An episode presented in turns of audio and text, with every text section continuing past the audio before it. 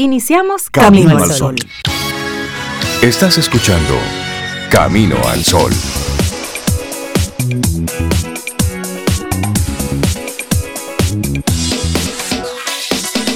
Buenos días, sí, es de día. Sí, aunque sea amanece oscurito, Rey. Hay que prender las luces de los carros. Muévase. Uno cree que son las cuatro, todavía no. No, muévase temprano. Seis de repente. Sí, así que Son las seis. ya el horario Son las cambió en, Sí. en otros países, pero Sí. aquí no lo cambiamos, pero deberían. Buen día, ¿cómo están ustedes? Muy bien, estamos bien, dándole de- la bienvenida yo de al día. helado y Cintia de chicle, ya no nos mandaron Tú de una fresa foto. y yo de chicle. Yo- exactamente. Esos son los colores con los que nos despertamos hoy. Estamos en pastel, en Sí, colores pasteles. Hoy así. están en colores Niñas pastel. buenas, así, colores pasteles, De tranquilos. azulita y de rosadito. De azulita. Viste, yo de rosadito. Ya luego los amigos se enterarán de qué estamos hablando. No nos hicimos una foto y todo porque eso hay que compartirlo. Bueno, eso forma parte de tomar buenos riesgos. Ah, pero Vestirte con, con colores. Cosas diferentes. Sí, diferentes. Sí, sí, eso, Esos son riesgos. hacer cosas diferentes y tomar buenos riesgos. Y esa es nuestra Eso actitud bueno, hoy. sí. Tomar buenos riesgos. tomar sí, buenos nuestra riesgos. actitud. Deja ver, ya yo, déjame ver, voy a empezar a tomar que más buenos riesgos. Y hay que hacer cosas diferentes, atrevernos. Como diría un, cuñado diferentes. mío, es mejor pedir perdón que pedir Que permiso. pedir permiso. Depende. Pero hay momentos yo en el que hay que pedir permiso. Ay, no. Pero sí. Pero a mí sí, me sí. gusta eso. No me he atrevido a hacerlo, pero No te voy a preguntar en el aire qué tipo de cosas te gustaría hacer. Porque De yo sé pedir- que. de pedir Sí, perdón, vamos no a dejarlo permiso. ahí, en otro Pero- momento. pero- Entre vinos y quesos te pregunto. ok, ahí tal vez te lo diga. Pero Pero buenos riesgos intención. es bueno, sí, tomar Sí. buenos riesgos, porque el riesgo ya de por sí tiene esa incertidumbre, Es pone ese- sí, es, es- es- El riesgo es Es riesgoso. te pone en una situación de, incom- de, de incomodidad, porque el Claro. riesgo te hace, ok, ¿cómo va a salir y qué va no, a y de hacer? inseguridad, de Pero miedo. la palabra bueno te permite, bueno, eso es algo que yo quiero hacer de verdad, de corazón, es algo que si sale bien me ayudaría personalmente, profesionalmente, Y es que algo si que no le hace falta a mí. aprendo. Sí, exactamente. Sí. Entonces sí, tomar Me buenos riesgos es atreverse a, a subir un poquito más la barra, ponerla Sí. allí. Y sí, y si sale bien. Y si sale Y bien. si te gusta lo que pasa a partir de ahí. Tú ves, Entonces sí. Por eso es que... Ah, por eso es, Y si te gusta lo que. Perdón, después. Y es salir también de esa zona Dispense, cómoda. pero esto había que hacerlo. Perdón, perdón, pero Perdón, hay, que, perdón. hay que atreverse a hacer las cosas diferentes. Sí. A veces sientes que el agobio se apodera de tu vida. Bueno, pues lo que necesitas a lo mejor es un, es un ajustito, es un atreverte a hacerlo diferente. Y a eso te queremos hoy invitar, a que tomes buenos riesgos. Voy a repetir, buenos riesgos. Después no digas que en Camino al Sol te dijeron. Fueron Sí. buenos riesgos.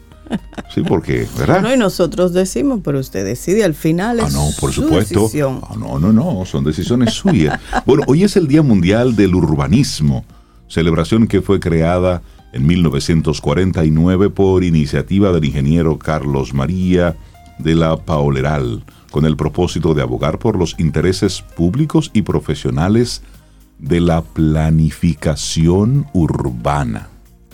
¿De la qué? Ay, Planificación eso. urbana. Lo dije despacio, ¿verdad? Sí, Con toda la intención del mundo. Así es. La así planificación urbana, lo que vivimos el pasado viernes, es fruto mm, de una no planificación, de una construcción no planificada, de un uso de los espacios no proyectados, no Claro. planificados, y eso, y eso da el traste entonces con el caos.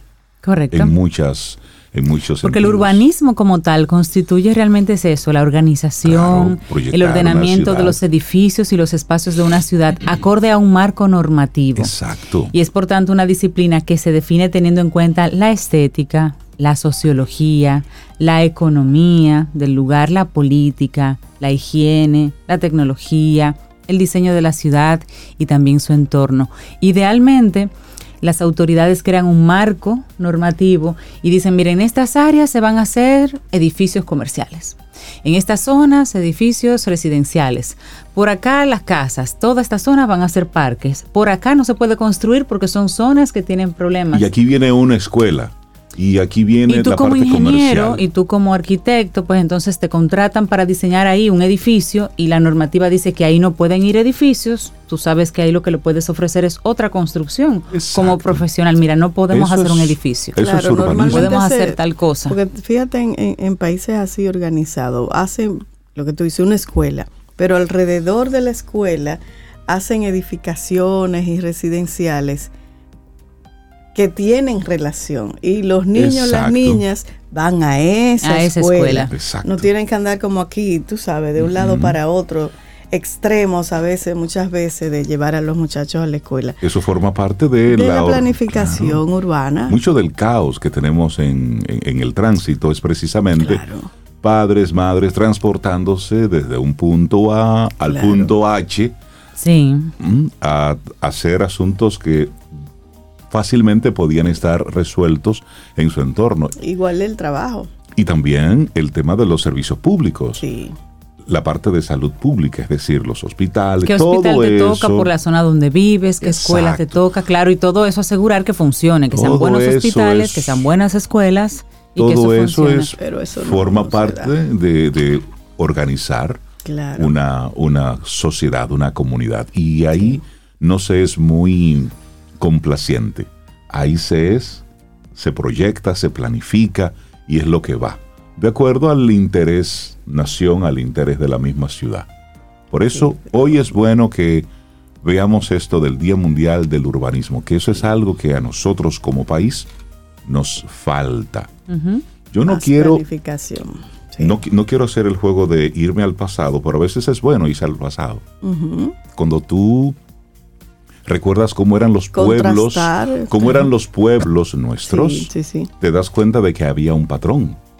Estaba el parque central y en el parque central estaba la iglesia y en torno a ese parque central estaba el club donde la Sí. gente acudía, estaban una serie de lugares que eran muy típicos, es decir, tú llegabas a cualquier el pueblo estaba alrededor. alrededor. ahí, Era como sí. muy. Tú llegabas a cualquier pueblo nuestro, aquí en República. Dominicana, y como que tú fácilmente te Te ubicabas. podías mover porque ya tú sabías dónde podía estar cada cosa. Exactamente. Sí. Eso, planificado o no, espontáneo o no, pero daba un poquitito de orden a lo que iba ocurriendo y la parte ya de las, las viviendas se iban ubicando en torno a eso. Entonces, eso era antes. ¿eh? Por eso no, Hace un poquito. Hace un poquito. No Sí, quiero jugar un poco a. ¿Que antes era mejor? No, no, no. Antes había un poco de orden. Ahora somos más. Éramos, exacto, muchos éramos más. Claro. Entonces, ¿Sabes que a propósito llegamos a los 8 billones de personas en el mundo? tan rápido. Así 8 es. billones, lo leí como así rápido. la 8 semana billones pasada. y todavía con problemas básicos de si fuéramos Sí. dos. Bueno, creo que ya es momento entonces de arrancar nuestro programa. Son las 7:12 minutos en la mañana. Es martes. Estamos a 8 de noviembre. Buenos días. Iniciamos Camino al Sol. Los titulares del día. En Camino al Sol.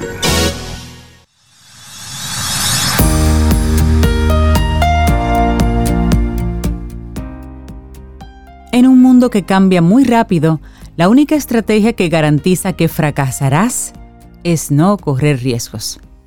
Mark Zuckerberg.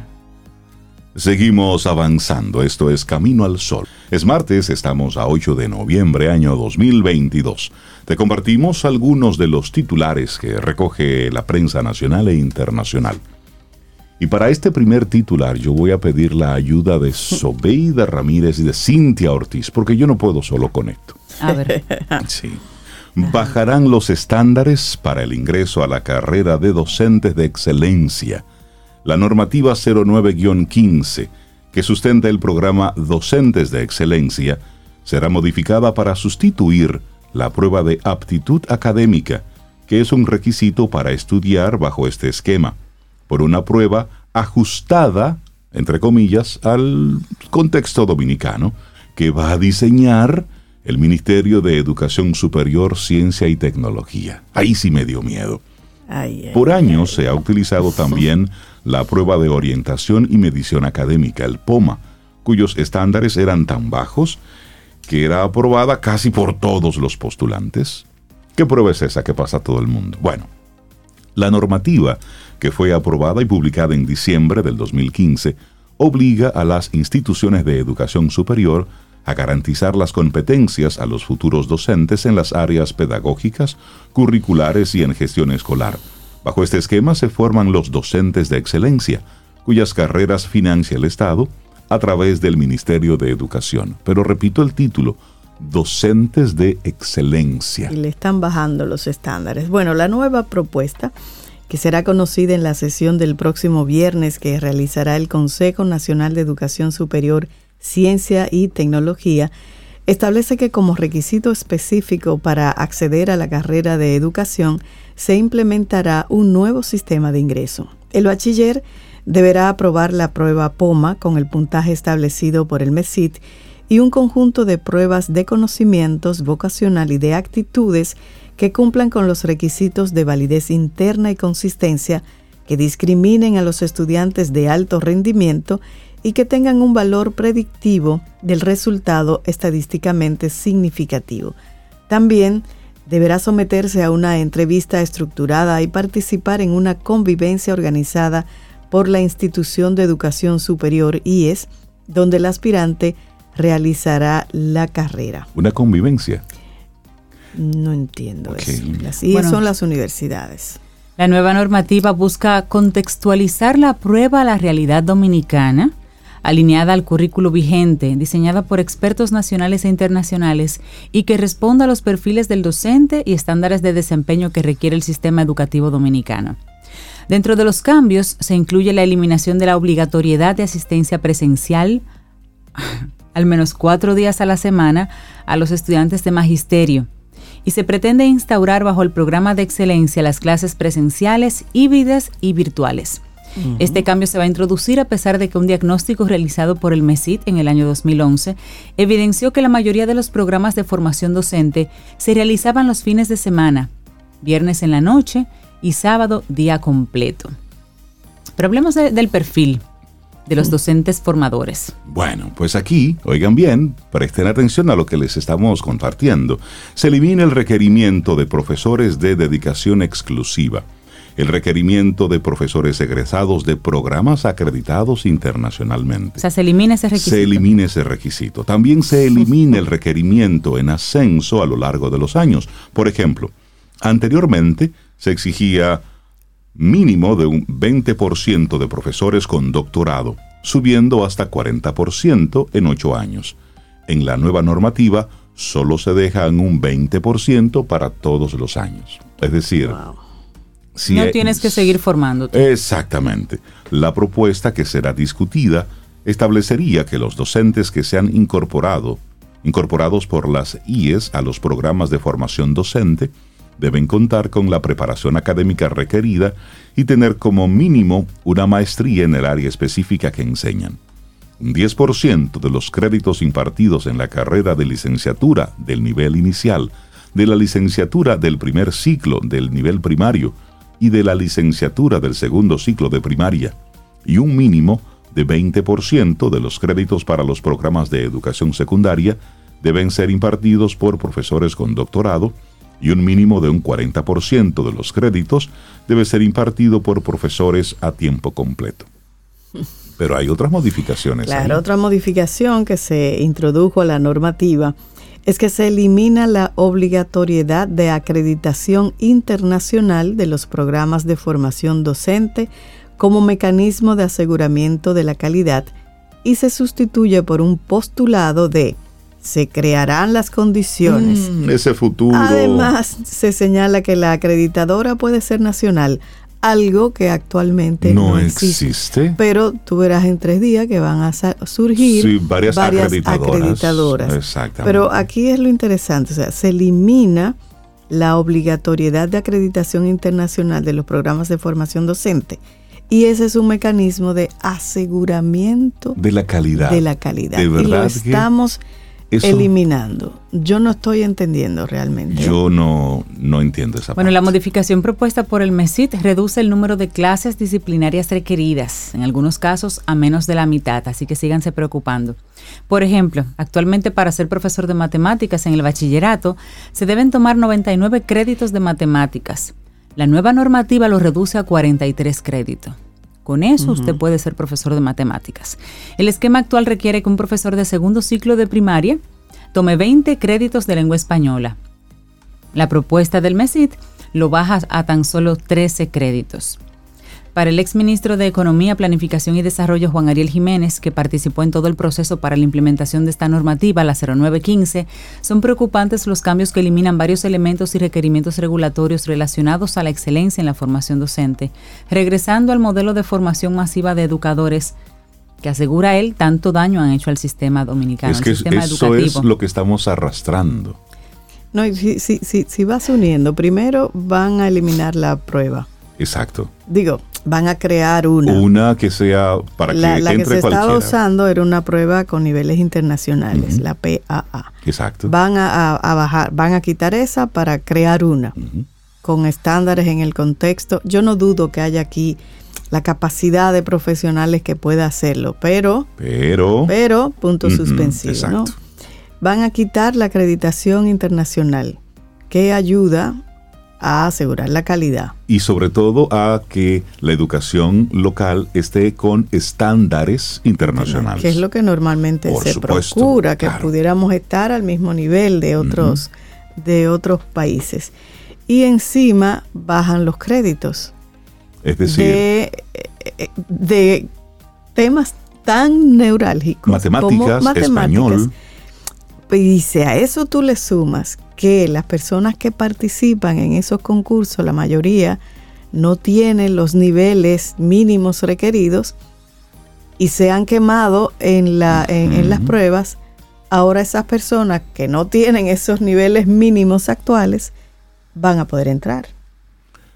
Porque le están abriendo Y el problema es neurálgico desde la base, de la educación básica, porque esos, esas personas, esos nuevos profesionales que quieren entrar a la universidad, fueron estudiantes de nuestro sistema escolar, estudiantes que no recibieron la formación adecuada como para pasar ese tipo de pruebas.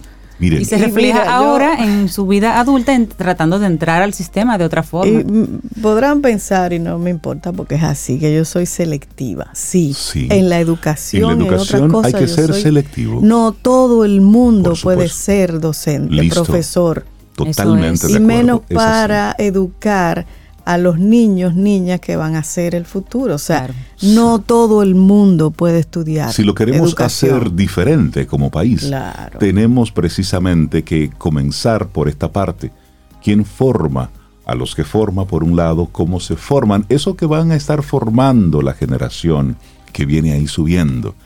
Y me, me llama mucho a, a la suspicacia esto de esto. dejar elementos muy importantes a organismos que no existen en nuestro país. Y eso da pie entonces. Escribe lo que van a hacer, surgir acreditadoras nacionales. Entonces sí, este es un primer titular que te compartimos aquí Y en Camino al Sol importante. que nos da mucho calor. Rey Cintia. Ese programa de formación de docente a la excelencia lo paga el Estado. Importante. Lo paga el Estado a todos esos muchachos que entran a través de pruebas a las universidades. ¿Qué va a pasar? No todos han pasado. Acuérdense que el Claro. porcentaje más alto es el que no pasa. Que ahora van a entrar y eso es mucho dinero Por para supuesto. las universidades. Hay- Al- muchas tienen sus criterios. Pero hay otras que definidos. no y que se van a beneficiar y se van a lucrar de eso porque ¿Y van cuál a ha tener. sido el problema ancestral nuestro? La educación. Exacto. Entonces, bajar los niveles de, no entiendo, de de verdad. exigencia para, para que una persona pueda ser docente, pues eso, no lo entiendo. lejos de que signifique un alivio, es, debe llamarnos como sociedad a mucha preocupación, porque están jugando con el futuro del país. En un país donde la delincuencia no hace más que incrementar, en un país donde la corrupción pública y privada no hace más que aumentar. Entonces, los niveles educativos, es ahí donde nosotros como país podemos hacer un cambio. Hagamos de, la a ver. Una profesión aspiracional. Hagamos Claro, que eso sea tan debería- bien pagado y tan bien reconocido que tú simplemente te puedas mover de tu profesión actual y prefieras ser docente, que tú seas todo un En lugar de bajar la varita, Es subir es la vara. subirla. es subirla y que, no- y que personas se movilicen en países donde se paga muy bien. Esos doctores, esos gran, esas grandes mentes deciden Que ser, docentes. Que ser docente, porque óyeme, es un privilegio y porque económicamente les funciona también. Claro. Entonces subamos la barra para que todos estos profesionales que quizás ahora mismo no están trabajando, pero ya son profesionales en un área, imagínate un ingeniero dando matemáticas. Claro. Ya ese señor se sabe todos los cálculos y un todo buen lo que ingeniero. un buen Porque hay de ingeniero. todo, ¿ves? Y que la movilidad profesional Claro. sea una opción. Claro. Porque esas posiciones están bien, bien, Yo- bien armadas, digamos, para una vida digna como profesional, como doc- porque que el docente de nuestro país, tú le estás pidiendo doctorado a una persona que, que No, tú le y pagas tres lo cheles. hacen, y lo hacen, pero y hay algunos que lo hacen, Cintia, pero a ver, yo no soy una Consideremos la experta, movilidad ni profesional. Conozco educación, eh, vamos a ver, Rey Cintia, mi propuesta de invitar a alguien porque tal vez se nos esté escapando algún, Algún detalle. elemento que nosotros no conocemos y por eso se está bajando. yo Yo, vamos a solamente, pensar, yo veo esto como... pero en mi caso es sentido común. Sería un bueno poco sí, de- conversar con algún Sentido profesional común del área que, que y al pueda- mismo tiempo ver, observar y leer entre líneas. Exacto. Sale hoy otro titular y es que Mantequilla, Señores, Mantequilla confiesa que debe 150 millones de pesos a 600 personas. Un pueblo con un nivel educativo diferente no se aboca ante cualquier oportunidad de enriquecimiento rápido. Entonces, para que, no, para que no tengamos más casos como el de mantequilla, por eso es que tenemos que apostar a una educación fuerte. claro. Este joven, Wilkin García Peguero, propietario de la empresa 3.14 Inversiones, reveló que adeuda 150 millones de pesos a 600 personas que invirtieron en su negocio con la esperanza de recibir el doble de lo entregado. En el periódico Diario Libre le hicieron una entrevista y él reconoció que no tiene la capacidad de pagar todo el dinero de manera radical, pese a que los bancos de Reserva Popular y el Scotiabank le devolvieron los fondos que tenía ahorrado y cerró sus cuentas.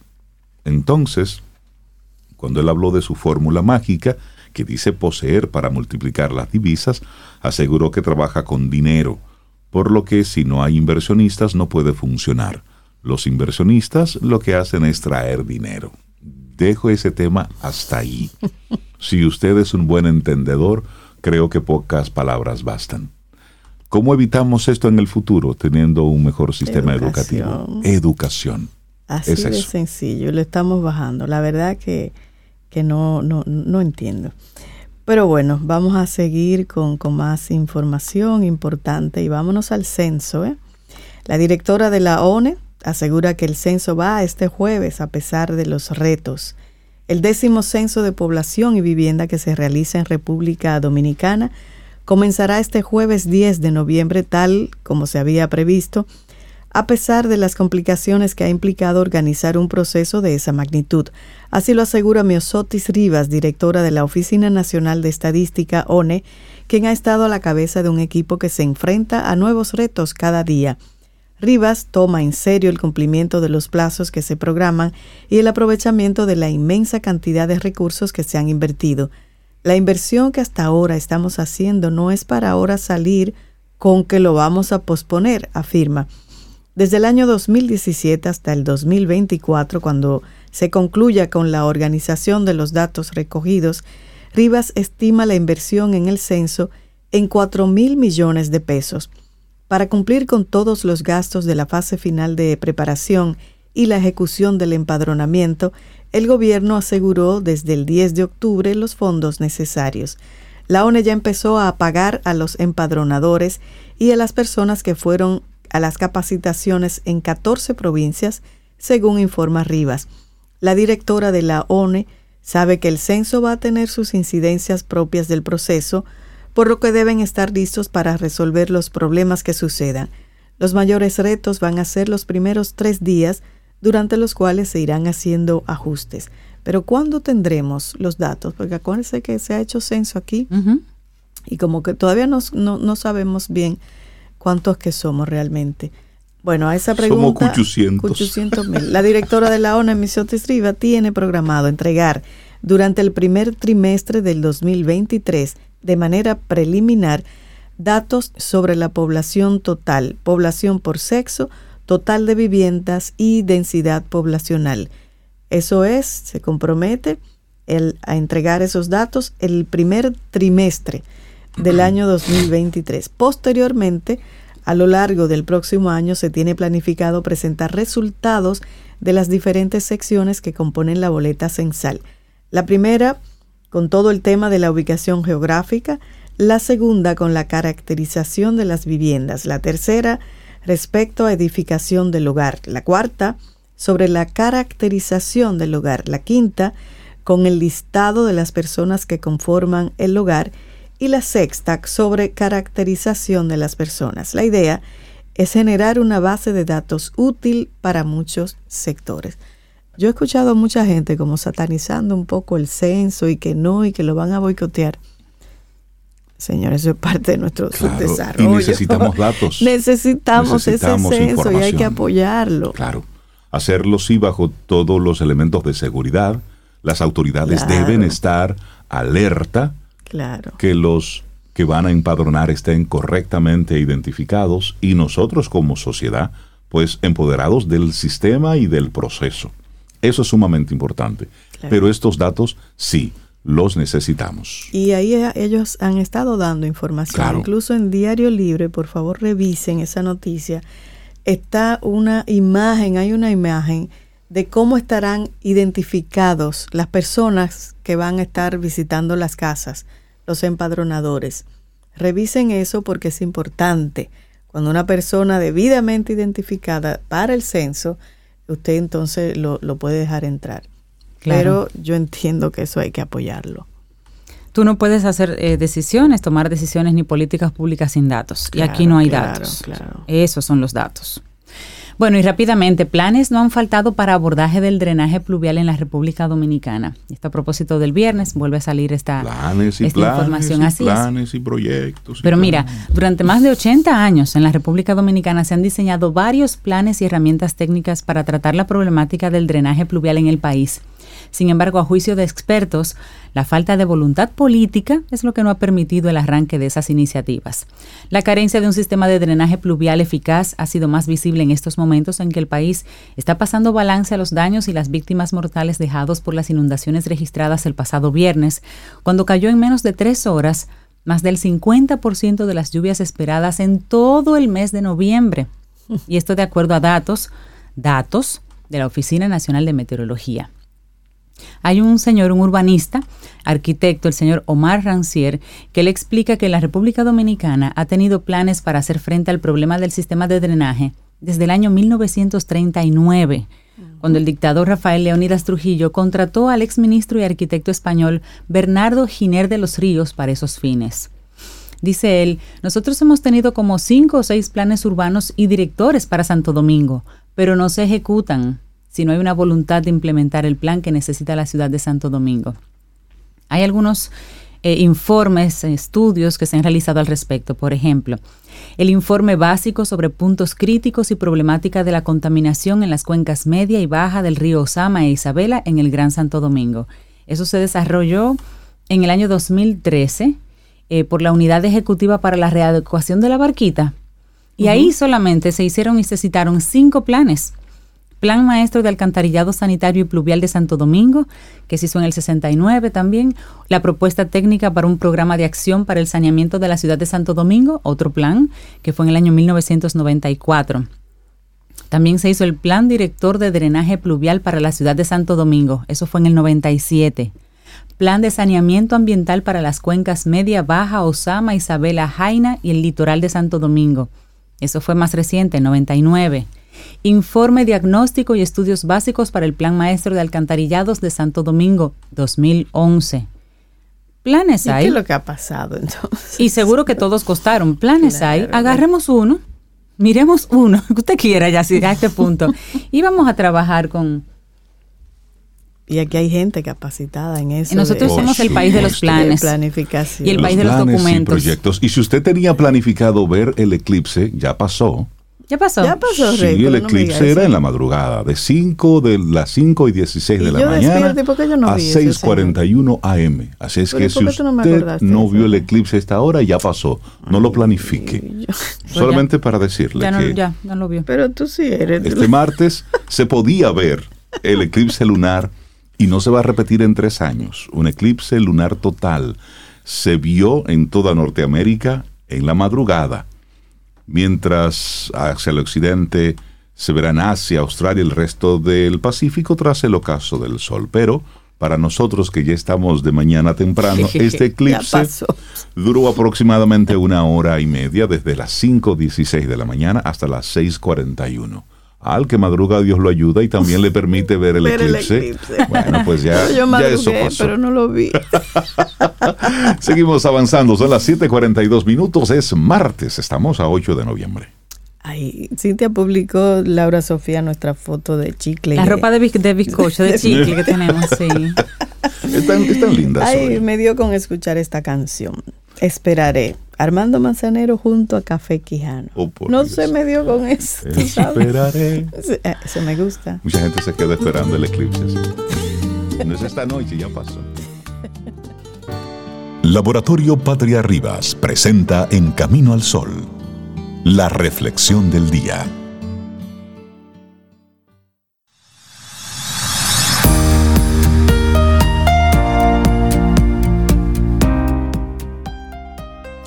Cuando asumes riesgos, aprendes que habrá momentos en que triunfarás y habrá momentos en que fracasarás. Y ambos son igualmente importantes. Una frase de la comediante Ellen DeGeneres. Seguimos avanzando en este camino al sol. Nuestra reflexión en este día, correr riesgos, nos permite crecer. Yes. Así es. Y correr riesgos es algo necesario para poder alcanzar nuestras metas y transformarnos poco a poco en alguien muy parecido a nuestro ideal. Pero, ¿no se te ocurre que la palabra riesgo inmediatamente te produce un gran rechazo? No estamos acostumbrados a correr riesgos, sino a evitarlos y protegernos frente a ellos. Es algo completamente normal. Si podemos, siempre buscamos la forma más fácil y segura para alcanzar todo lo que nos proponemos. Pero esto, ¿acaso no es un síntoma de debilidad? Querer que todo sea tan fácil no es bueno. El resultado no será tan satisfactorio. Y hay una frase de Mohammed Ali que dice, el que no es lo suficientemente valiente para tomar riesgos, no va a lograr nada en la vida. Porque sentado así le- no le tiran la bolita en su casa. Y ahí no pasan cosas. Hay que salir a, a correr riesgos precisamente. Y esto es algo que todavía nos cuesta superar, porque parece que aún continuamos anclados en que cometer errores es algo de lo que deberíamos avergonzarnos, algo de lo que deberíamos huir siempre que nos fuera posible, pero siempre reiterándonos en lo mismo.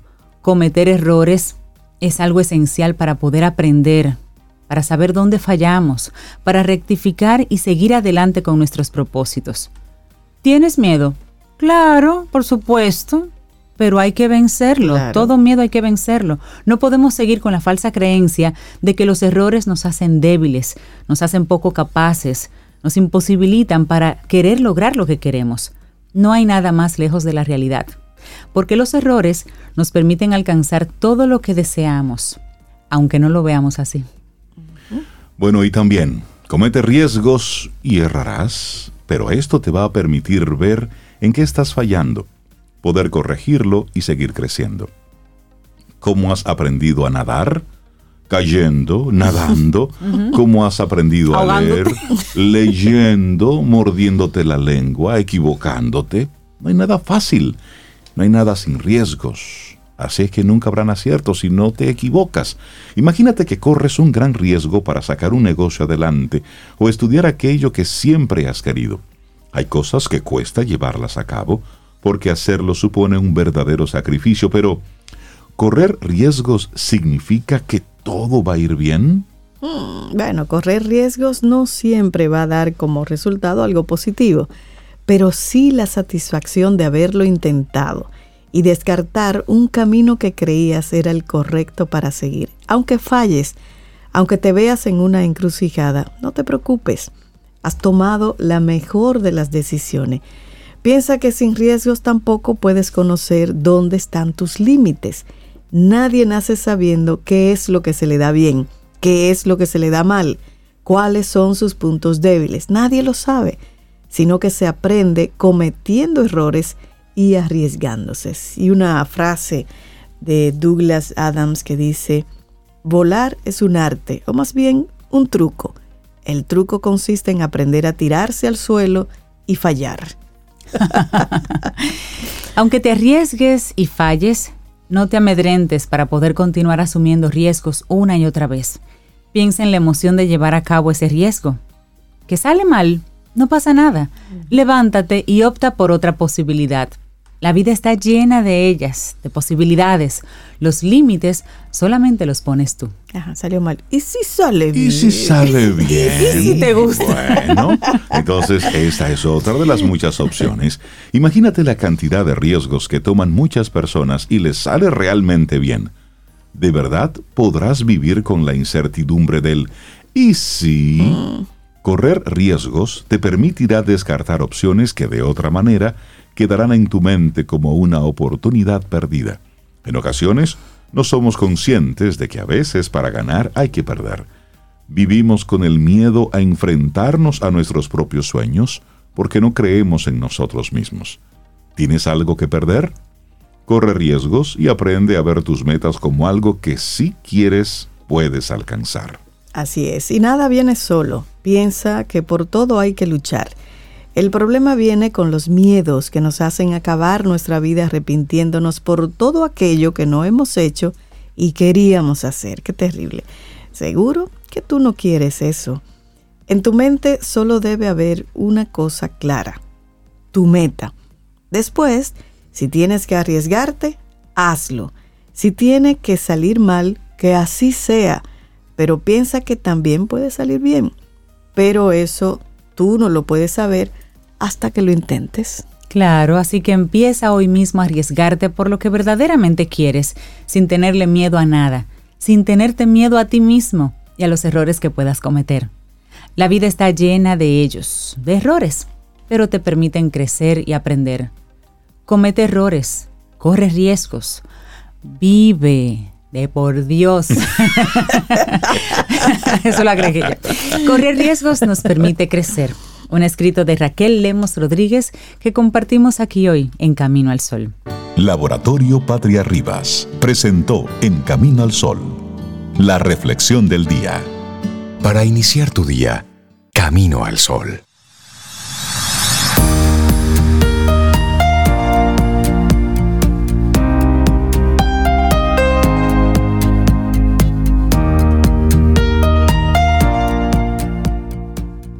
La vida es inherentemente arriesgada. Solo hay un gran riesgo que debes evitar a toda costa, y es el riesgo de no hacer nada. Dennis Waitley. Continuamos en este Camino al Sol. Muchísimas gracias por conectar con nosotros a través de estación 97.7 FM y también a través de nuestra web, caminoalsol.do darle los buenos días, la bienvenida a Tirso Valdés, nuestro wellness coach. Y bueno, hoy, ¿haces lo que dices que vas a hacer? Qué, qué preguntita. Tirso, buen día, ¿cómo estás? Tirso tan temprano con esa pregunta. Es- eres una persona de palabra ahí, en pocas palabras. Haces lo que es dices que vas a hacer. Lo que pasa, te confieso, Tirso, eh, el domingo yo dije que iba a hacer algo y terminé haciendo dos cosas más totalmente diferentes. Menos. Menos la que dije que iba a Ay, hacer. la preguntita te tocó, te tocó. ¿Cómo estás, Tirso? Muy bien, muy bien. ¿Y ustedes? Muy Buenos bien. días a los Camino al Sol oyentes también que nos sintonizan. Estamos bien. Ah, pero un paréntesis, no me arrepiento. Ah, bueno. es sin culpa. Sin culpa. No lo hice sin culpa. Sí. Yo creo que se vale, Sobe, se vale cambiar el plan a veces y yo creo que, que sí, que a veces decimos cosas, pero en el momento hay otras mejores y más interesantes. Eso. Yo, yo aquí, y, y comenzando a poner el contexto, porque la pregunta, ¿haces lo que dice que vas a hacer? Se oye un poco confrontativa, ¿verdad? Y, y la verdad que no es a manera de juicio la pregunta, sino que pienso que en lo personal ha sido un aspecto fundamental para crecer en diferentes aspectos de vida. Eh, de verdad, hacer lo que digo que voy a hacer, comprometerme con eso. Y cuando digo diferentes aspectos, puede ser en salud, pero también aplica para el trabajo, para familia, para relaciones, en cualquier aspecto que sea importante para ti. Confiar en ti mismo, o sea, confiar en que si tú dices, yo voy por ahí, voy por ahí, saber que soy capaz de hacer las cosas con las que me comprometo, yo creo que es un paso muy, muy importante para cuando estoy buscando, como dije, crecer en cualquier aspecto de, fundamental de vida. Y, y quizás algunas personas puedan llamar a esto disciplina, ¿verdad? A mí me gusta llamarlo mentalidad. Crear una, una mentalidad adecuada precede, en mi opinión, cualquier objetivo que puedas trazarte. Eh, es como ir a la universidad.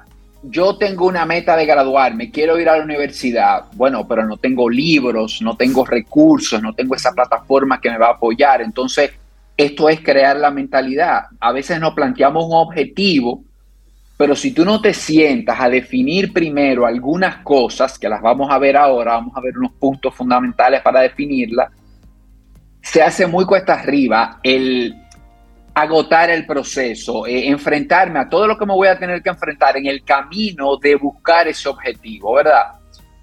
Y, y, un aspecto también importante de esto es que podemos construir, esto podemos construirlo. Yo creo que hay personas que dicen, no nacemos con disciplina. Yo creo que sí. Yo creo que sí nacemos con un carácter adecuado, porque pensemos, imagínense si nosotros hubiéramos nacido con una mentalidad de, rendirnos cuando nos salimos de la zona cómoda, no hubiésemos aprendido a caminar. ¿Tú sabes lo que es aprender a caminar? O sea, Mira, eso es, eso es una gran cosa. Eso, es grande, o sea, y eso está, muchos meses. Y eso está conectado con el tema anterior que hablábamos sobre el riesgo. Es decir, es dar un paso, caer, volver a dar dos pasos, volver a caer, y así vamos hasta que vamos tomando el ritmo y los músculos se van fortaleciendo. Y forma parte, como tú muy bien dices, de, ese, de esa misma resiliencia que tenemos, pero también de cómo el mismo entorno favorece eso esas, esas palabras de, aliento del papá, de la mamá, de vamos, párate, celebrar ese pequeño logro, de ese pequeño paso, motiva. Y si eso lo llevamos luego a la vida adulta, es el impacto del, mismo entorno en las cosas que yo hago. Y, y, hay algo interesante, Rey, que esa resiliencia de la que hablas, porque oye, me pasarse un año dándose trayones, llevándose dándose golpes, eh, y tú decir, no, es que yo sigo, yo voy a caminar. Eso, increíblemente, a medida que vamos envejeciendo y vamos creciendo, se va perdiendo un poco de esto. Porque nos vamos acomodando, vamos viendo cosas, decidimos no asumir riesgos. Y por eso me refiero a que esta mentalidad sí se puede construir. Sí, aunque, aunque la hayamos perdido un poco de esa infancia, sí podemos construirla. Así es que si sientes que últimamente le está faltando a tu palabra en ocasiones de más de lo que te gustaría, no, estás solo en esto, nos pasa a todos. Y, esto sucede simplemente porque no tienes un proceso que funcione, no, has diseñado algo que funcione para ti cuando quieres salir a perseguir algo. Y, aquí es el punto, para crear esta mentalidad de la que hablo, esta autoconfianza en ti mismo, hay algunas cosas que, te pueden ayudar muchísimo antes de tú decidir perseguir algo. Tú te sientas y, estamos en noviembre, por ahí viene diciembre, ya enero, que son los meses de hacer vision boards y de, y de comprometernos con objetivos. Antes de, ya cuando definas los objetivos, antes de empezar a accionar sobre ellos, hacer cosas, siéntate y construye esa mentalidad. Entonces vamos a ver cinco pasos rápidos, simples, que te pueden ayudar muchísimo. Primero, definir qué yo quiero. Y esto se puede oír simple, pero sentarme escribir qué yo quiero. ¿Qué realmente yo quiero? Yo, voy a, yo quiero un mejor trabajo. Yo quiero que me promuevan, yo quiero emprender un negocio nuevo, quiero hacer algo, pero define para qué quieres eso para ti, cómo va a ser diferente tu vida, porque a veces lo que hacemos es que cogemos lo generalmente aceptado. Ay, yo quiero un mejor trabajo porque quiero ganar más dinero o quiero prestigio. Y esto está muy bien, no es que estos objetivos sean malos. Si tú lo que quieres es más dinero, perfecto, siéntate, escríbelo y defínelo. Pero muchas veces no es el dinero. Entonces, cuando llegue el trabajo y llegue el dinero, sientes esa sensación de vacío, de no haber alcanzado lo que tú querías. Entonces, por esto es importante que tú definas para ti qué es lo que quieres. Eh, si vas a empezar a hacer ejercicio, bueno, no todo el mundo es estar fit, por ejemplo. Hay gente que lo que quiere es poder jugar con sus hijos, con sus nietos, poder tener mejor movilidad y ese tipo de cosas. O sea, no me mantengo en una relación eh, solo por lo que dirán los demás o porque en mi familia todas las relaciones son largas, sino que yo defino para qué yo quiero una relación, para qué yo quiero estar. Por eso es tan importante esta primera pregunta, ¿qué yo quiero? ¿Qué es importante para mí? Un segundo punto es establecer la prioridad y entender la razón de ella. Porque siempre que definimos un objetivo pensamos en el qué solamente y lo dejamos ahí. ¿Qué quiero lograr? Tal cosa. Pero hay otras preguntas que te van a dar una perspectiva de cuál va a ser la prioridad de eso en tu vida. Por ejemplo, ¿cómo quiero vivir? ¿Qué tipo de persona quiero ser? ¿Cómo será mi vida diferente si logro ese resultado o si me pongo en ese camino de buscar ese resultado? ¿Estoy dispuesto a agotar, el proceso o simplemente me he enamorado de la puntica de la de, la lo idea. que se ve en, Instagram, de lo que se ve en Facebook, pero no conozco eh, eh, esa, esa falda de la montaña, no sé si estoy dispuesto a escalarla. Entonces, por esto es importante establecer esa prioridad. Otro punto es entender que los hábitos se van construyendo de manera progresiva. Y, aquí me, me paro un poco, hablar un poquito de estos retos, por ejemplo, en la salud que vemos por ahí. Reto para tener tu mejor cuerpo en 30 días o para alcanzar salud. La verdad que eh, yo no estoy de acuerdo con estos retos cuando lo hacemos eh, con un enfoque no adecuado, ¿verdad? Si tú vas a hacer el reto para decir, mira, este va a ser mi punto de partida, yo voy a coger esto como punto de partida para cambiar mi estilo de vida. Ese es un buen enfoque para tú asumir el reto, ¿verdad? Pero no pensar que en 30 días, en dos meses, en tres meses, tú vas a lograr cambiar un aspecto importante de tu vida, porque no va a ser así, te vas a desmotivar y vas a tirar la toalla. Otro punto, el cuarto, ser muy consciente al fijar la vara, al fijarte la vara de lo que vas a perseguir tienes que hacerte consciente de dónde vienes, de dónde estás y a dónde quieres llegar, porque muchas veces queremos un objetivo y nos ponemos esa presión de tiempo. Yo quiero esto, quiero lograr esto, pero lo quiero en tres meses, lo quiero en seis meses, lo quiero en un año. No te fijes esto. O sea, fíjate eh, eh, el objetivo, porque al final del día, si es algo que quieres, no importa el tiempo que te, que te lleve conseguirlo. Y un quinto punto, y, no por ser quinto menos importante que los demás, es definitivamente aprender a decir que no. Saber a qué le voy a decir que no en mi vida. Y esto es mágico por una sencilla razón, de que cuando tú dices que no a algunas cosas, estás creando tiempo adicional en tu vida, que es el recurso al final más valioso que, que todos tenemos. Cuando le dices que no a algo, le dices que sí a algo más. Claro. O puede ser por lo menos. Claro, claro. Y sobre todo a ti, Cintia. Muchas veces cuando decirle que no a algo es decirte que sí a ti, a ti en lo personal. Exactamente. Así es. Oye, es importantísimo todo lo que nos compartes hoy, Tirso, porque esto de haces lo que dices que vas a hacer se convierte también en un elemento de mucha frustración algo tan sencillo como no levantarte a la hora que programaste el día anterior. Algo tan sencillo como eso hace que te fastidie el día completo. Sí. Y luego sacamos el látigo y de inmediato comenzamos a cuestionarnos. ¿Por qué no hago? ¿Por qué yo? ¿Por qué yo? Y simplemente lo que había que hacer era un pequeño ajuste o tomar una decisión o, o aplicar algunas de las tantas técnicas que hay para tú poder levantarte a las 5 de la mañana, cual, como tú te dijiste. Ahora la pregunta es, ¿tú necesitas levantarte realmente a esa hora? Porque a veces entonces, Tirso, nos vamos cargando con una serie de tengo que... De deberes. De deberes que, Que tú dices, no ¿y ¿Qué necesariamente... pasa si me quedo durmiendo un poco Entonces el cerebro O dice, lo puedo pero, hacer a otra hora. pero se, usted se acostó a las 12 de la noche, porque hay que levantarse a las 4 de la mañana? Duerme. Sí, Sí. es nosotros tratar de encontrar ese punto justo de equilibrio y, y no ser tan duros con nosotros, Tirso. sí. ¿Sí? Y a eso me refiero, me encantó ese ejemplo, Rey, de, de cómo a veces nos ponemos objetivos. Si me voy a despertar a las 5 de la mañana, pero tú te sentaste a, a ver estos cinco puntos, a definir para qué yo tengo que despertarme a las 5 de la mañana. Exacto. Eh, para despertarme a las 5 de la mañana, ¿a qué hora me tengo que acostar? Entonces, entonces, cuando tú tienes ese, ese big picture, ¿verdad? Ya te hace más sentido. Pero muy frecuentemente pasa lo que tú dices, no me despierto a las 5 de la mañana, me despierto a las 6, pero como me había puesto ese objetivo, ya dañé el día, el día completo porque ya empecé mal. Pero soy yo mismo quien se ha fijado el objetivo. Claro. Ah, el ser humano, células Y cómo, complejas. y cómo también impacta a nivel de cómo te miran otras personas también, porque eso impacta. Esa, fue- esa persona no tiene palabras. Siempre que dice que va, no va. Siempre que dice no, no cumple ni con él. Eso también maneja, eso sería para otro tema, pero también se refleja en la imagen que otros tengan de ti. Totalmente.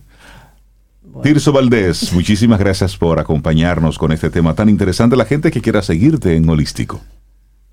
Holístico RD es mi, mi cuenta de Instagram y ahí tienen los accesos a- al podcast, al blog, a mi página web, a, a todo el contenido que, que hago y que preparo en cuanto a bienestar. Holístico RD en Instagram.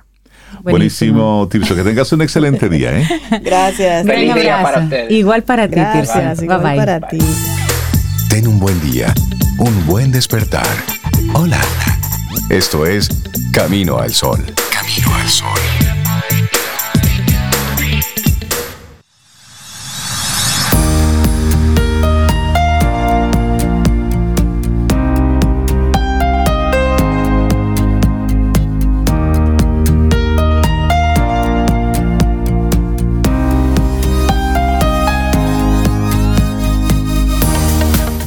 ¿Y eres de los que tiene una mente despierta cuando se trata de aprender cosas nuevas?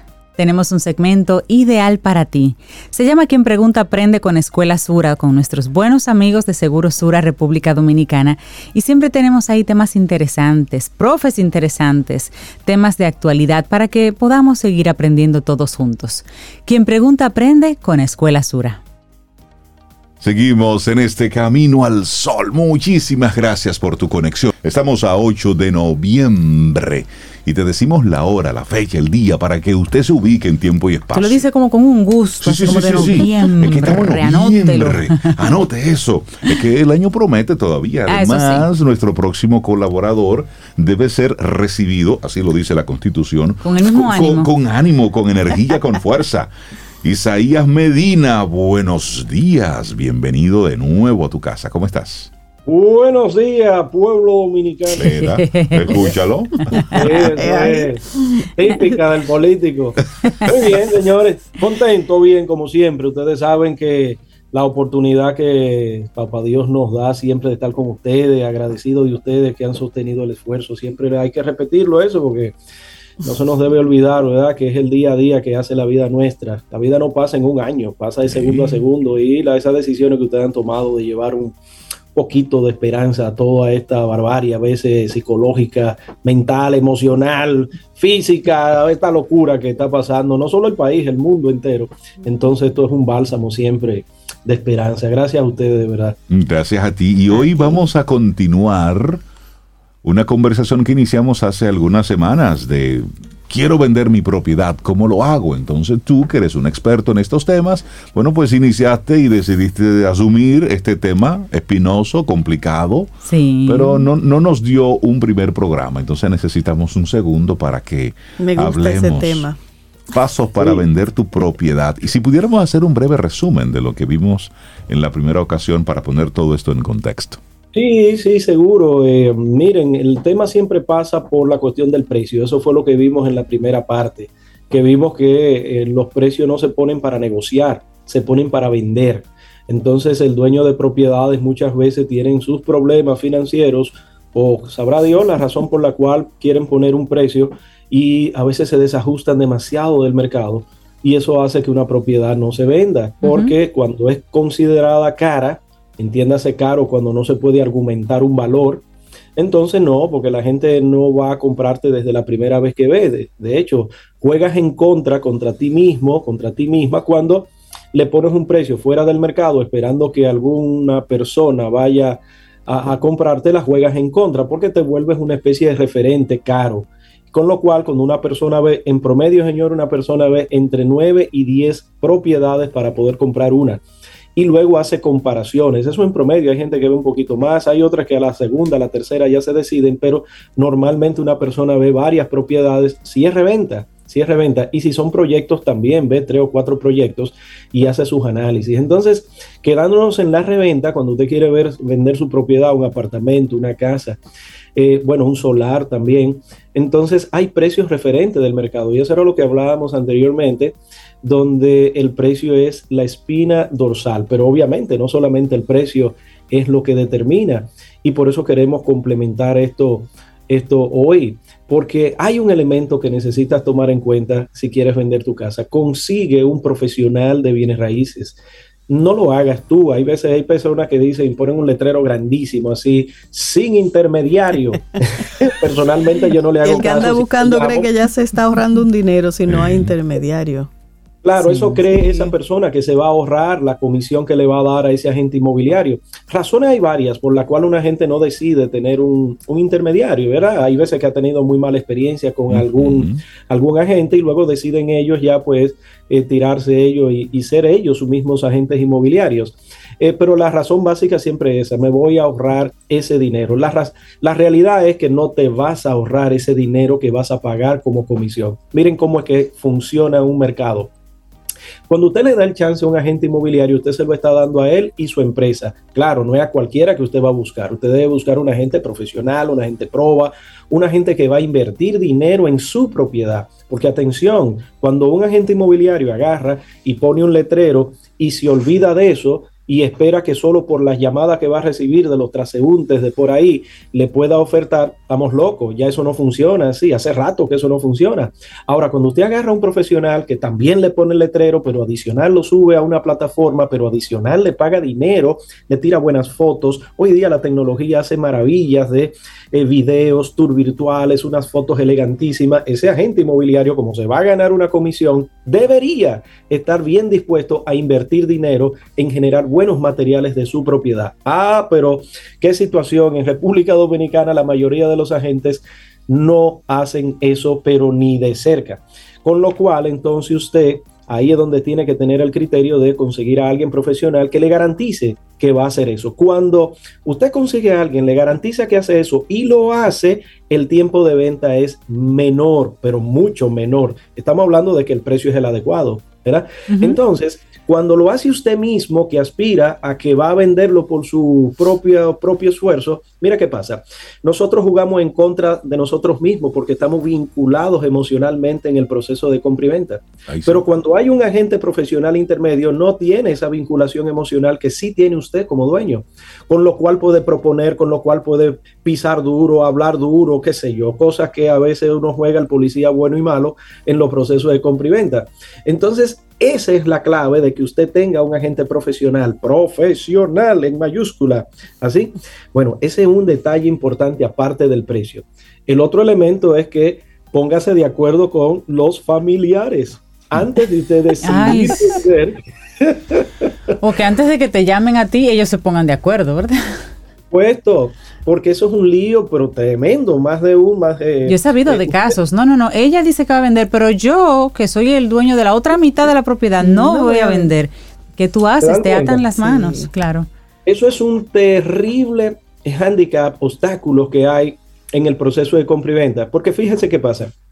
En el mejor de los casos, que usted decida vender hoy y mañana tiene una oferta, eso es lo peor que le pudiera pasar si usted no está de acuerdo entre la familia que van a vender, porque eso es hacerle perder tiempo a quien decidió comprar o hacerle una oferta, usted va a generar una serie de, con ese potencial cliente, de, porque se va a alargar el proceso. Entonces, lo que pudo haber sido en dos, tres días, resulta que son dos o tres meses. La gente se desespera, la gente que está comprando de verdad, está comprando de verdad y no lo va a esperar a que usted resuelva un problema interno, ¿cierto? Entonces, eso es importante, sobre todo de que eh, el, el, eh, el ambiente familiar enrarecido, sí, es complicado. Eso hasta una energía negativa queda en el, en el entorno de la casa. Totalmente. Suponiendo, ¿verdad?, que son, que viven en la casa, porque a veces son hermanos que están vendiendo la propiedad de papá, de mamá. Una de un familiar.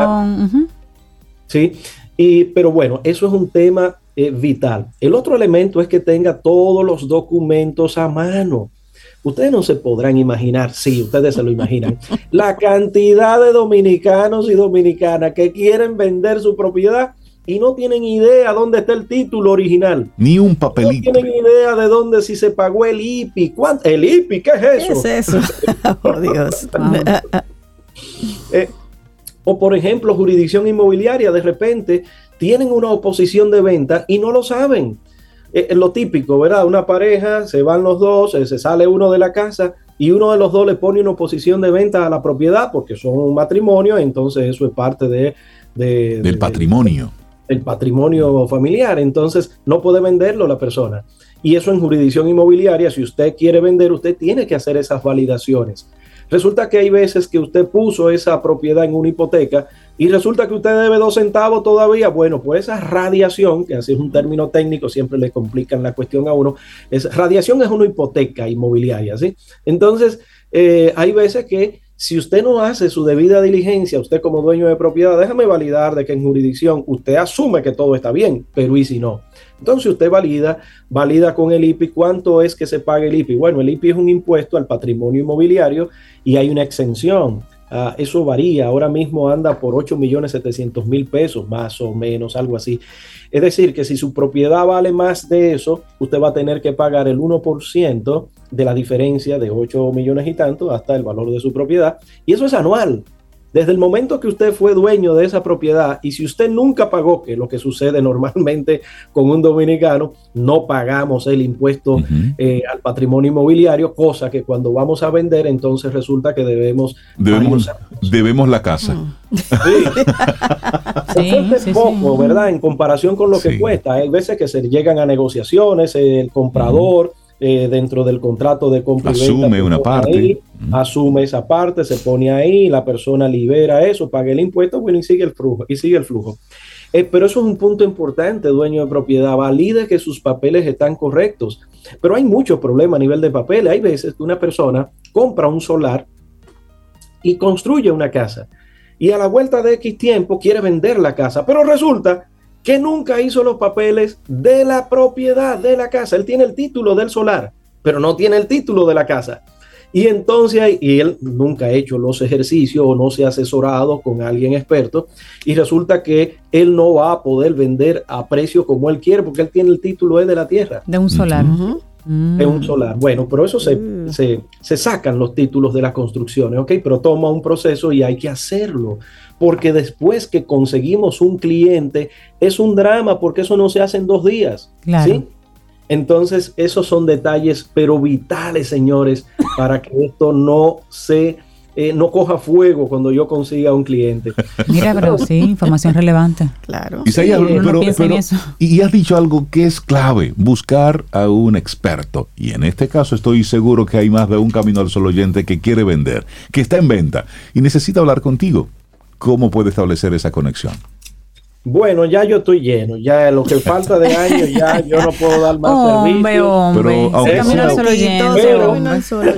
Pero, pero, pero, sí, hombre, no, eso es una chanza. Eh, si nos pueden llamar 829 884 3600 829 884 3600 estamos eh, aquí eh, dispuestos a ayudarle en lo que podamos, ¿verdad? No, no lo sabemos todo, pero lo averiguaremos. Eh, um, eh, en estos asuntos del negocio inmobiliario es muy interesante y mm, no, no es complicado, pero hay que saber cómo hacerlo para no tener esos inconvenientes Que legales. hay que estar en el tema. hay que estar en el tema y saber las diferentes partecitas. Isaías Medina, que tengas un excelente día. Un abrazo, amigo. Gracias, señores. Nos faltó un montón. Falta la tercera. No, seguiremos, seguiremos. Eso es así. un abrazo, lindo día. Este es tu gran día. Camino al sol.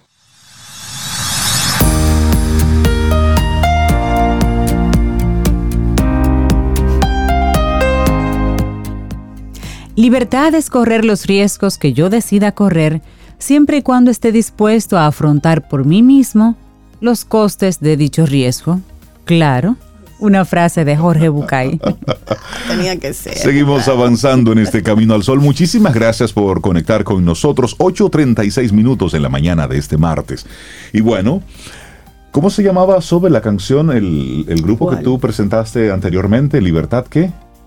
¿O en libertad? Eh, la, canción. la canción. Liberty Orchestra. Ah, la Liberty Orchestra. La, orquesta de la libertad. De la libertad. Bueno, pues, y Cintia acaba. freedom, freedom. Ah, freedom, sí, pero eso es la libertad. Bueno, pues, conectando todo eso, Cintia acaba de hablar también la libertad. Entonces, como que la libertad anda por aquí, por Camino al Sol en el día de hoy. Y vamos a hablar de libertad digital. Mm. ¿Han ustedes escuchado ese, ese concepto, ese Eso término? Me gusta, me gusta. Bueno, pues para hablar sobre esto, le damos los buenos días y la bienvenida a José Armando Tavares, ex rector de LITLA y creador de la iniciativa social Libertad Digital. José Armando, buenos días y bienvenido a Camino al Sol. ¿Cómo estás? Mm, buenos días, buenos días. Encantado de la vida de estar aquí con ustedes y agradecido de tan gentil invitación coordinada por Laura. La verdad que hay, que dar un premio a Laura por muchas Lo importante es que logramos establecer esta conversación. Gracias por estar. Y eso, y eso es lo importante. Hablemos de libertaddigital.do. ¿De qué se trata esta mm. iniciativa y cómo surge? Bueno, pues, eh, bueno, fuera del aire, eh, me, me comentabas algo interesantísimo decías que después de la pandemia el formato varió del programa y que en esa variación del programa, pues ustedes procuraron una digitalización o virtualización y que para que los invitados no tuvieran que, como decimos los dominicanos, eh, coger lucha con los tapones, eh, con los atascos, con los trancones, como digo, como digo, como dicen los amigos parceros, pues eh, realizar esto por vía Zoom. Entonces, efectivamente, la pandemia aceleró y puso acento en algo que venía ya desde hace 20 años, que es un proceso de, digitalización extrema de la vida humana. Es decir, eh, eh, eh, para muestra un botón, estamos cada uno en su sitio y a través de aplicaciones, plataformas tecnológicas podemos estar en un punto común en el ciberespacio y lograr que esta entrevista se realice.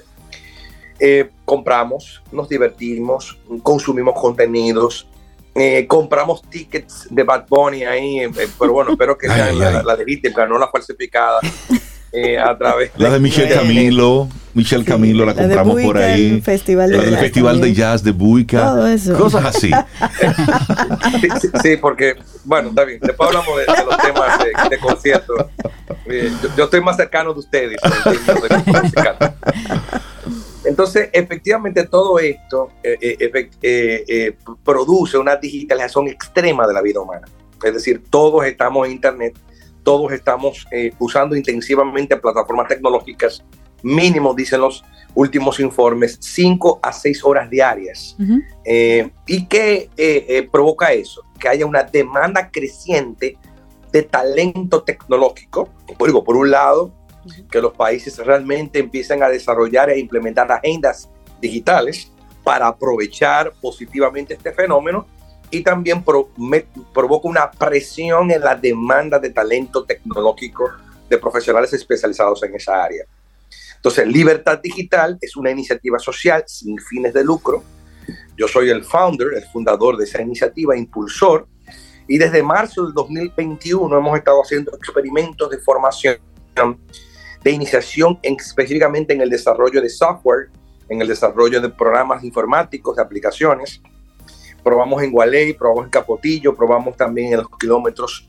Eh, y a partir de esa experiencia exitosa, lo que procuramos es dar solución al gran problema que impera en el mundo hoy y también en la República Dominicana, que es la escasez de talento tecnológico. Creemos firmemente que para construir una verdadera nación digital es fundamental apostar al talento tecnológico y el talento dominicano en tecnología. Y bueno, Libertad Digital dice presente a través de este programa de formación, de inclusión, de defensa y realización de los deberes y derechos digitales. En otras palabras, estamos a favor de ustedes, de que ustedes puedan efectivamente crecer en términos de audiencia digital. A, propósito de eso, ya tenemos algunos casos exitosos en, nuestro país de, jóvenes talentos que están exportando su talento a empresas multinacionales y lo están haciendo desde aquí. Para nadie es un secreto lo que está ocurriendo desde Jarabacoa, donde una comunidad se ha desarrollado ahí un, trabajo interesante con empresas que están desde aquí formando chicos y haciendo trabajos para, para empresas en cualquier rinconcito del mundo. ¿Cómo, ¿Cómo ves tú esta posibilidad de, como país, lo del turismo está muy chévere, está muy bien, las playas están ahí, pero yo quiero seguir apostando y ahí me inscribo mucho con el tema de la productividad, pero sobre todo de que como país tengamos tengamos una propuesta de enfocar nuestros talentos y nuestros recursos precisamente a industrias específicas, pero que esto sea un plan país que venga, por supuesto, apoyado por una academia y que tenga como propósito una productividad, que tenga como propósito un poder desarrollar como ha hecho la India, por ejemplo, que ha tomado una serie de temas en materia de tecnología y han desarrollado un equipo importante de personas enfocadas en desarrollo de software. Pero lo mismo ha ocurrido en Rusia, es decir, un enfoque específico en estos talentos, no para que se vayan, sino para que desde ahí puedan hacer sus trabajos. Dentro de esto de libertad digital, ¿cómo ves tú? todo este panorama? Bueno, yo creo que usted, yo creo que, eh, eh, eh, como decía un programa amigo, este programa es suyo. Yo creo que ya no hay, yo creo que a lo que acabas de decir no hay que agregarle absolutamente nada. Número uno, coincido contigo en que nosotros podemos y tenemos el talento para convertirnos en una potencia tecnológica de la región, América, Caribe, Centroamérica, Caribe. Eh, eh, y, debe, y debemos y estamos obligados a ello. Es decir, como tú bien decías, segundo punto, eh, no hemos colocado como un destino turístico, es decir, la industria sin chimenea realmente es una realidad en la República Dominicana, pero los elementos de diferenciación con respecto a países del Caribe y Centroamérica no es tanto. Yo recuerdo una experta de marca país que nos daba un taller y nos mostraba fotos. Pues así fue que ella inició su charla de playas con palmeras súper lindas. Y nos preguntaba, ¿dónde usted cree que queda esa playa? Nosotros, Punta Cana, Barahona, Puerto Plata.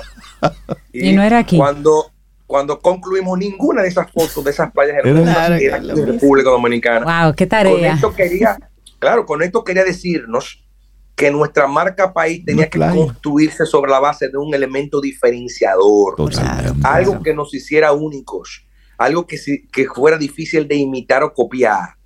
Entonces, la República Dominicana tiene, sí, mucho talento creativo, innovador, mucho joven que hoy, como tú bien decías, están ya siendo contratados en formato remoto por empresas de Estados Unidos. Tengo chicos con nivel senior y semi-senior, eso significa cuatro años, cinco años de experiencia en un stack o en un componente tecnológico particular que están facturando 4 mil, 5 mil y si saben inglés conversacional, 6 mil y 7 mil dólares. Sentados de su casa, consumiendo en República Dominicana, pagando impuestos en República Dominicana, sin tener que emigrar y con esos ingresos en dólares con un muy buen nivel de vida. Eso hay que multiplicarlo no por 100, por mil, por 5 mil, por 10 mil. Por eso, Libertad Digital crea el programa Master Code que lanzó hace un mes, a través del cual nosotros pretendemos impactar 5 mil vidas de aquí a agosto de 2024, iniciando a esas 5 mil personas en el mundo del software, en el mundo de la tecnología, para que efectivamente, como tú bien planteaste, República Dominicana pueda convertirse también en un destino tecnológico, en, en una fábrica de talento tecnológico, en un referente en el mundo de la innovación tecnológica. Nosotros tenemos que, ese es el camino que tenemos que seguir. Los elementos del entorno global nos señalan eso. Eh, nosotros ponemos nuestro granito de arena, nosotros decimos presente a esa agenda de transformación digital del país y esa transformación parte del talento. Master Code, programa competitivo que busca impactar 5 mil personas, iniciándolos de manera gratuita. Estamos dando 5 mil becas a 5 mil personas que se acercan, llenan un formulario que pueden aplicar en arroba libertad, eh, eh, en vez de la de rayita abajo, digital, eh, ahí en el bio de la, del perfil de Instagram, dan un clic y van a una paginita y ahí conocen el programa, los detalles del mismo y también pues, hacen el, llenan el formulario eh, de aplicación. Sí, eh, me, me, parece fantástica esa iniciativa, José Armando. Tú has dicho que aquí hay talento, tienes ahí 5 mil becas para dominicanos, dominicanas que quieran. Sin embargo, aparte de esa formación que, que, inicia y que se han hecho otras iniciativas también, ¿qué más nos hace falta para convertir a nuestro país en un referente regional como tú bien visualiza que pudiéramos ser? No, también, a propósito, tienen unos micrófonos muy buenos. La audición está perfecta. Aparte de la excelente voz que ustedes tienen, una voz preciosa. Bien, entonces efectivamente lo que dices es una pregunta sumamente inteligente porque lo que invita es a enmarcar estas iniciativas en una estrategia. República Dominicana cuenta con una eh, agenda de transformación digital, se llama Agenda Digital 2030, que se coordinó desde el Viceministerio de Transformación Digital que opera en el Ministerio de la Presidencia de la República Dominicana se construyó un documento que ustedes pueden buscar y descargar, que es, eh, digamos que una evolución de eh, eh, el tema de las agendas anteriores. Se llamó República Digital, antes de eso se llamó Dominicana, etcétera, etcétera. Entonces, efectivamente, como dices, ya para cerrar mi respuesta, hay que enmarcar estas iniciativas en una estrategia país que toque temas regulatorios, políticas, que toque acciones en el área de capacitación, que es donde yo me enmarco. Ahí yo hago un aporte que toque temas también, por ejemplo, de infraestructura. Es importante lograr que el país completo tenga acceso universal a Internet de banda ancha, es decir, Internet de buena calidad, de tal manera que si logramos que esto se concretice, entonces nosotros podemos eh, eh, enrumbarnos, o sea, eh, tomar el camino de posicionarlo realmente como un referente. Hay países de la zona que lo han hecho, por ejemplo, Colombia ha hecho un trabajo excepcional para ir poco a poco colocándose. Yo ayer veía una serie, por ejemplo, y en la serie me sorprendió que mencionan a Colombia ya no como temas de lo que era el pasado, narcotráfico, violencia, sino que ya mencionaron a Colombia como un sitio donde se, se, se hace tecnología. Entonces, es interesante que poco a poco. Y es un posicionamiento, claro que sí. Darte las gracias, José Armando, por, por, traernos este tema.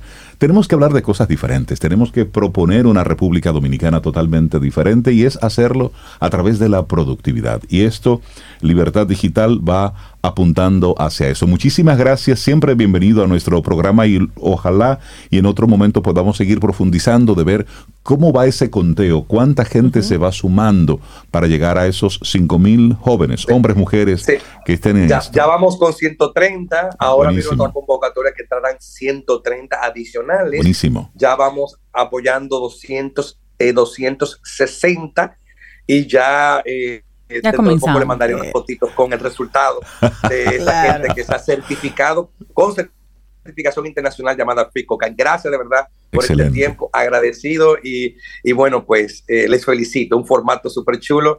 Y, una acogida excelente. Gracias. Muchísimas gracias, a ti por esta. Buenos días, José Armando. Gracias por el tema. Para iniciar tu día, camino al sol.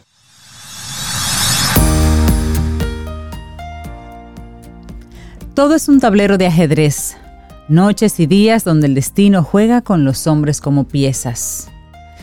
Esa es la vida. Por Dios. Necesito miel. Necesito miel para, para Endulzar un poco todo esto. Y si esa Wow. miel viene de mi campito, pues mucho mejor y más rica.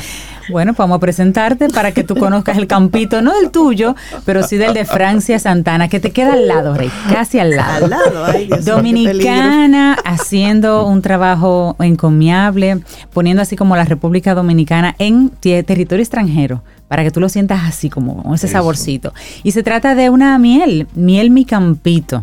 Ella lo presentó en la Feria del Sabor Dominicano en Nueva York, pero vamos a dejar que sea ella quien presente y hable un poquito de su producto. Francia, buenos días y bienvenida a Camino al Sol. ¿Cómo estás? Buenos días, buenos días. Muchas gracias a todos ustedes por la invitación. Y me encuentro bien, muy bien, gracias a Dios. Y feliz de compartir este espacio con ustedes. Nosotros Qué también, bueno. nos gustan las buenas noticias. Claro. ¿Y cómo surge este emprendimiento, Francia? ¿De dónde vienes tú con esta, con esta idea? Bueno, mira, el- la idea sur, no surgió una idea acabada. Todo surge, vamos a decir, en una necesidad. Porque en, en la pandemia, mi hija le dio una pequeña gripe. Entonces, buscando los remedios de la abuela, Ajá. Entonces, buscando una miel que yo estuviese segura que fuese pura, en ese momento, mi mamá fue al campo. Yo le dije, tráeme cinco, cinco galones. ¿A qué campo? Galones Cuenta, ¿A para qué campo, Para una Francia? gripecita. Pero tú ibas a hacer mucho remedio. Francia, pero ¿para qué campo? Cuéntanos. En Vallaguana. En Vallaguana, Ok. es- exactamente. Entonces, en ese momento dice mi esposo, ¿y qué tú vas a hacer con tanta miel? Entonces, en ese momento, yo le dije, bueno, pero si en la familia alguien necesita, porque estábamos muy asiduos a hacer tés, cosas caseras, para, eh, vamos a decir, enfrentar parte de los efectos de la misma pandemia, el efecto de la gripe y eso. Entonces, en ese momento, una tía de él necesitó un galón, perfecto. La tía se llevó el galón. Entonces ya la tía recomendó a una amiga y entonces la amiga a otra. Y así se dio la situación. Cuando veo que ya el, el efecto, vamos a decir, se hace necesario, volver a ir donde la persona que me suplió y así por demás, digo yo, bueno, pero si esto puede ser algo comerciable, vamos a capacitarnos y tal vez, ¿por qué no?, tener mi propio apiario. ¿Y cómo llegas y ahí tú? Entonces, Tu propio apiario, qué lindo. Exacto. Entonces, ¿cómo llegas tú de ser una simple intermediaria? Es decir, de comprar allá en Vallaguana y vender en Nueva York, ¿cierto? Bueno, aquí se empezó todo. Allá en Nueva York fue una parte como, vamos a decir, de sondeo. Ah, ok. para ver perfecto. qué tal eh, sería el impacto de la miel que fuese producida aquí, allá, porque regularmente la miel viene muchas veces de Centroamérica y las marcas grandes. Así es. Y una que de cierta forma nos identifique como dominicanos no existe. Por supuesto. Entonces, Entonces, entonces ahí mismo te, te hago la pregunta, ¿cómo tú pasas de ser una intermediaria a involucrarte ya, a conocer el negocio y sobre todo a meterte con un grupo de, de- de mujeres comunitarias a, a involucrarte en todo ese proceso? Bueno, mira, en, este, en esta fase, cuando ya yo voy por la quinta cubeta aproximadamente de comprarse al señor, yo le digo, pero mire, ¿sería factible que usted me venda una colmena? Me dice, ah, sí, claro, no hay problema. Regularmente, sabe que la, la miel tiene un punto donde se escasea, es porque no, no, no hay producción, porque Claro. el espacio donde hay mayor producción es eh, cuando está la primavera.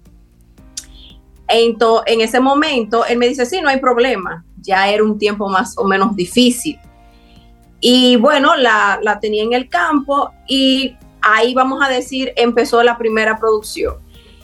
En ese momento, él me dice, él inclusive es la persona que me ayuda cuando a veces tengo que hacer la recolección y eso porque tiene más experiencia y me enseñó los primeros conocimientos en ese aspecto. Entonces ya después digo, bueno, si ya estoy involucrada en esto, entonces vamos a capacitarnos y es ahí donde hago un curso especializado en ecocolmenas para crear una plataforma sostenible. Excelente. Ya después que voy a Estados Unidos, que me doy cuenta que no hay una marca que nos identifique, muchas veces es por el desconocimiento de las fases de la miel y yo si voy en un momento, vamos a decir, puedo cubrir una demanda en un principio, pero no hago autosostenibilidad.